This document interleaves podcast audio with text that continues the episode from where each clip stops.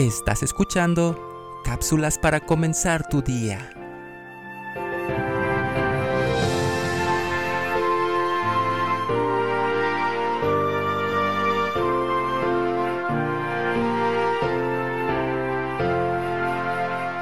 Desde los últimos días del mes de noviembre se oyen los primeros comerciales que anuncian la Navidad. El sistema económico lo ve con signos de pesos. Para nuestro país han sido años difíciles en materia económica y de inseguridad social. En medio de estos desafíos, oímos el grato mensaje de Dios a José cuando dice, no temas. Justo cuando José estaba enfrentando sus propios temores, este mismo mensaje de paz fue dado también por el ángel a María. No temas, porque has hallado gracia delante de Dios. Ambos enfrentaban temores sentimentales. Recordemos que José estaba pensando dejar a María, pero cuando oyó el mensaje del ángel se disiparon sus temores. Dios siempre tiene una salida a nuestros problemas. No temas, es la voz de Dios a un hombre lacerado del corazón.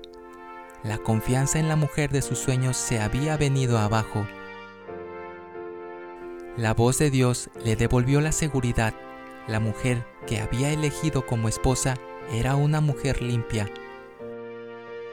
No temas. No fue expresado por el ángel en el lujoso templo de Jerusalén, sino en aquel humilde techo de José el carpintero. Allí, donde está el dolor, la necesidad, el miedo, allí se acerca y nos dice, no temas.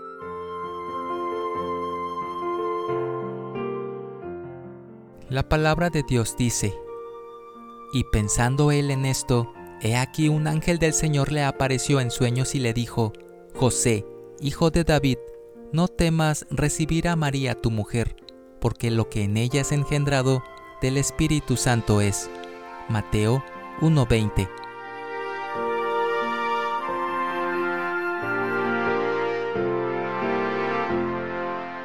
Pidamos a Dios no tener ningún temor en asumir los retos y tribulaciones de la vida.